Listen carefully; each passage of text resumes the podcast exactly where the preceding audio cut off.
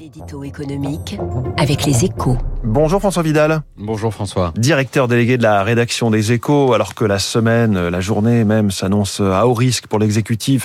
Vous estimez ce matin que l'heure est venue pour chacun de prendre ses responsabilités pour éviter que la, la situation ne dégénère Oui, depuis jeudi soir, le, le, conflit sur la réforme des retraites a changé de nature. Hein. On est passé d'un bras de fer social tendu mais classique à une crise dont les débordements pourraient provoquer des désordres graves pour le pays et son économie. Appel à perturber les épreuves du bac, blocage des raffineries, des centres d'incinération des ordures à Paris, multiplication de rassemblements sauvages et souvent violents. L'opposition au texte est en train de basculer dans la radicalité. Un scénario que rien ne justifie et sûrement pas l'utilisation par le gouvernement du 49.3, dans lequel, rappelons-le, il donne aux députés la possibilité de faire coup double, c'est-à-dire de le révoquer tout en rejetant la réforme. On est loin du coup de force institutionnel dont parlent certains.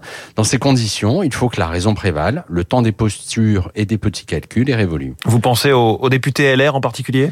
Oui, mais pas seulement. Alors, en ce qui les concerne, c'est vrai qu'ils ont beaucoup à se faire pardonner collectivement dans cette affaire, et aujourd'hui, ils ont l'occasion de montrer qu'ils sont toujours attachés aux vertus de la bonne gestion, un élément clé de la doctrine de la droite conservatrice.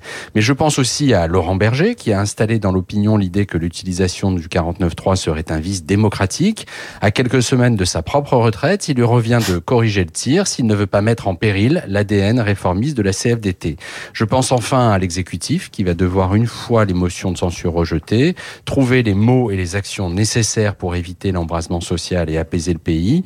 Au moment où l'économie ralentit, où l'inflation s'installe et où plane la menace d'une crise bancaire, il y a urgence. Merci François Vidal. La une de votre journal Les Échos ce matin, le spectre de la radicalisation avec ce sujet des retraites.